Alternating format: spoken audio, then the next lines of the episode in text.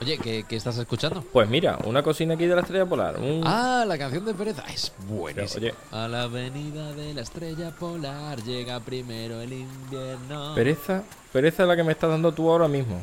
Que esto es un programa más o menos serio, hombre. Y prepárate ya de una vez, por favor. Que le voy a dar ya la intro, ¿eh? Bueno, mira. De hecho, ya le he dado. ¡Hala! ¡Ea!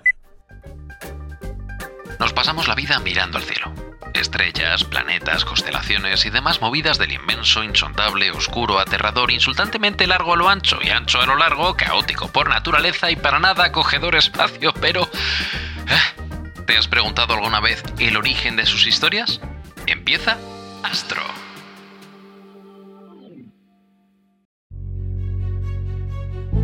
¿Conoces lo que es un astrolabio? No, no, no. No son los sensuales labios de Zeus. Esto era un chiste que nos ha escrito aquí los guionistas para empezar, pero no tiene nada que ver con lo que voy a contar ahora. Ahora es cuando solemos hablar de historia antigua y de la importancia de la estrella polar en las culturas clásicas. Pero con la actual estrella polar hay un pequeño problema. Es polar desde hace tan solo 1700 años, lo cual es bastante poco en temas astronómicos.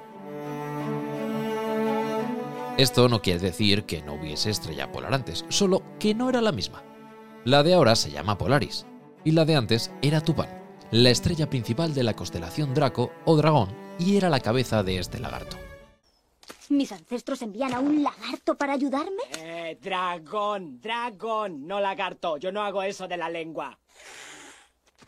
Eres tan ¿Pavoroso? ¿Asombroso? chiquitín. Claro, vengo en tamaño portátil. En la mitología griega, Draco tiene su origen en las doce tareas de Hércules. Por mandato divino y real, su trabajo once era conseguir las manzanas del árbol de Gaia en el jardín de las Hespérides.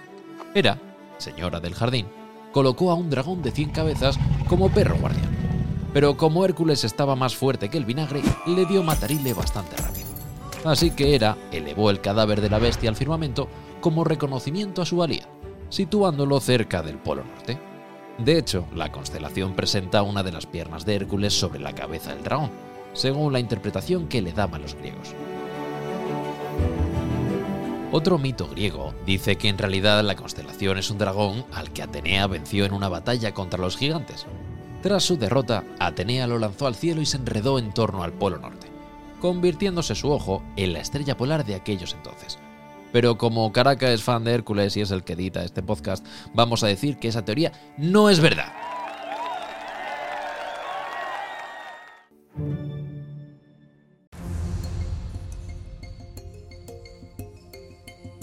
Ahora os voy a contar una teoría para los conspiranoicos y los terraplanistas. Veréis, de esta antigua estrella polar, lo que es el ojo de la constelación del dragón, es de donde dicen que vienen los reptilianos, a los cuales también, según las teorías, los apoyaba la reina Isabel II en su plan para hacerse con el control de la Tierra. No parecen estar pasando por una buena racha, pero aquí no vamos a hablar de eso. La actual estrella polar, Polaris, no sale en muchas mitologías clásicas porque, como os hemos dicho antes, es demasiado reciente. Aunque algunas culturas antiguas sí la documentan. Los mayas, por ejemplo, la llamaban Dios de la Noche o Dios del Invierno, y decían que albergaba la respuesta a la vida, el universo y todo lo demás. Lo que sí era y sigue siendo es una referencia súper buena para navegar por el hemisferio norte en conjunto con el astrolabio y unas tablas de navegación, permitía conocer desde el rumbo en mitad de la noche hasta la hora. Mucho más recientemente, Polaris también ha sido la invitada de honor en un concierto de los Beatles. Es que el 5 de febrero de 2006, para celebrar, ojo, eh, el 40 aniversario de la canción Across the Universe, el 45 aniversario de la Deep Space Network y el 50 aniversario de la NASA, esta última emitió la canción desde el complejo de comunicaciones con el espacio profundo de Madrid, orientando esta transmisión hacia la estrella polar. Dentro de aproximadamente medio milenio, nuestra amiga podrá escucharla y, bueno, a ver qué le parece. Vamos a por ese poquito de ciencia. La actual estrella polar, Polaris, se encuentra a 447,6 años luz de la Tierra y seguirá siendo polar durante este milenio. Ya para el año 3000 y pico perderá su posición de mayor cercanía con el Polo Norte, así que Polaris tiene los años contados como estrella polar. Después, quizás deje de ser Polaris para ser solo Is.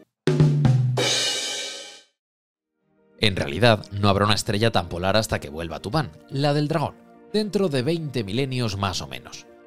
Las estrellas siguen lo que se llama un ciclo de recesión de 26.000 años, o lo que es lo mismo. Cada 26.000 años suelen volver a ocupar la misma posición en el firmamento. Polaris en sí es una estrella supergigante, que no es que sea muy grande. A ver, que lo es. Es que supergigante es el término científico. También es amarilla, 45 veces más grande y 5,4 veces más pesada que nuestro Sol. Y ojo que emite 2.440 veces más luz. Pero no está sola. Tiene un par de hermanas con las que forma un sistema solar. Polaris B es una enana amarillenta, de tamaño parecido al Sol. Su otra hermana, Polaris C, que no se curran nada los nombres, sin embargo, es una enana amarilla. Aunque sean tres estrellas y parezca que irradia mucha luz, en realidad no son tan brillantes. Si es verdad que la estrella polar es la segunda más brillante de la constelación de la Osa Menor, también conocida como el Carro Pequeño. Pero dentro de lo que es el cielo nocturno, ocupa la posición 45. Sí, hay un ranking de estrellas más brillantes. ¿Sabéis cuál es la primera? Pues el Sol. De hecho, tenemos un capítulo dedicado entero a él, por si no lo habéis escuchado. Y sí, ahora metemos publicidad de nuestro programa dentro de nuestro propio programa.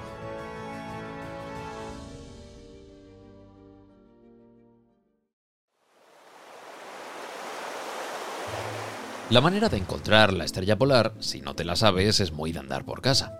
Veréis, hay que localizar la osa mayor o el carro, del cual ya os hablaremos en otro episodio, pero es como un carro de la compra gigante y muy brillante. Además tiene tres estrellas que hacen de mango.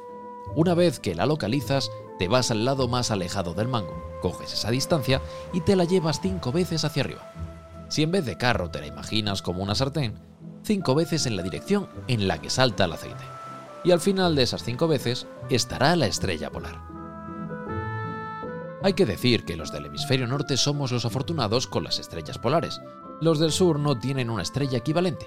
Bueno, vale, si nos ponemos muy técnicos sí que la tienen pero es que no se ve. Así que ellos usan la Cruz del Sur, una constelación formada por cuatro estrellas dispuestas en cruz. Si cuando digo yo que no son originales con los nombres... El punto central de cruce de esta constelación es donde se encuentra el sur, así que ahora ya sabes orientarte en ambos hemisferios. Hemos mencionado antes que las estrellas se mueven en el firmamento, aunque es más correcto decir que la culpa es de la Tierra, que es la que da vueltas como una peonza que se bambolea porque se va a parar. Os explico. O al menos lo voy a intentar, porque nuestro guionista nos lo ha explicado a nosotros con la cámara puesta mientras movía el dedo en el aire y nos ha costado entenderlo cosa mala.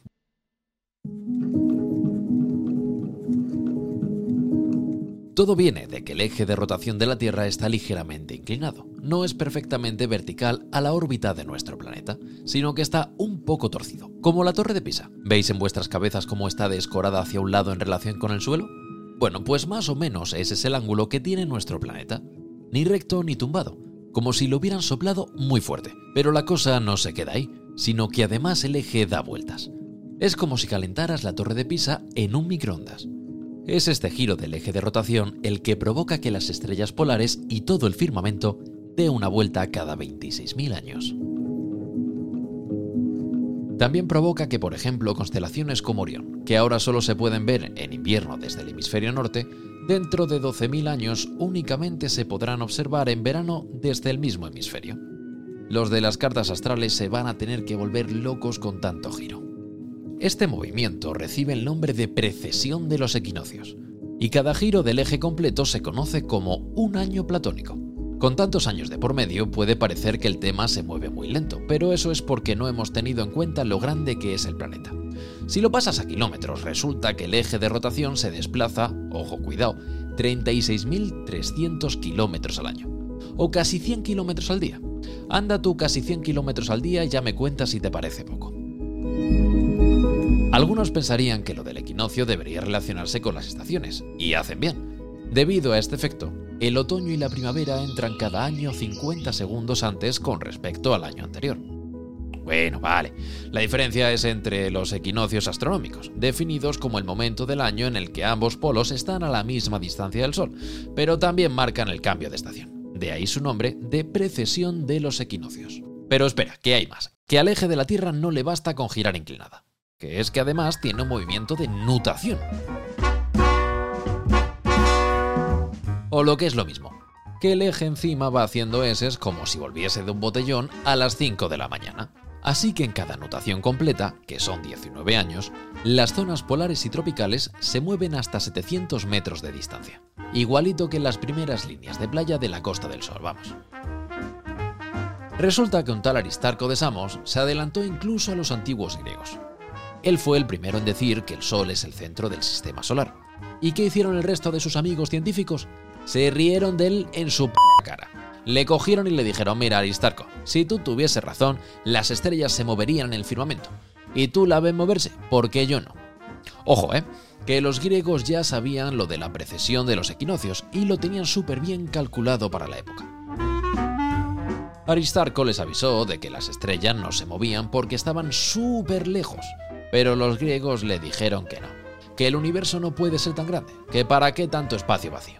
Así que el pobre Aristarco murió teniendo razón sin que nadie se la diese, con sus trabajos perdidos en los fuegos de la Biblioteca de Alejandría. Habría que esperar a que Copérnico demostrase que las estrellas sí se desplazaban para que el heliocentrismo fuese reconocido como la teoría mayoritaria. Pero no estéis tristes por Aristarco, que en reconocimiento a su contribución tiene un asteroide y hasta un cráter lunar con su nombre. Ojalá algún día tengamos también un asteroide con el que nos recuerden los científicos, aunque nos conformamos con un meteorito pequeñito. Por el momento, en el bolsillo tenemos otro episodio finiquitado. Recuerdos al pobre Aristarco y a todos aquellos científicos que tienen razón pero que nadie les hace ni puto caso. Por supuesto, de parte del equipo, muchísimas gracias por elegir escucharnos una vez más. Nos vemos en el siguiente programa de Astro con más historietas del espacio. ¡Astro la vista!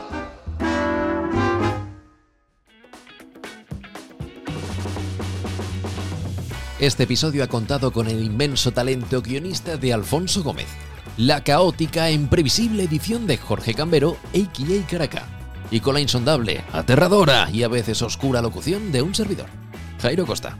Nos vemos en el siguiente episodio de Astro.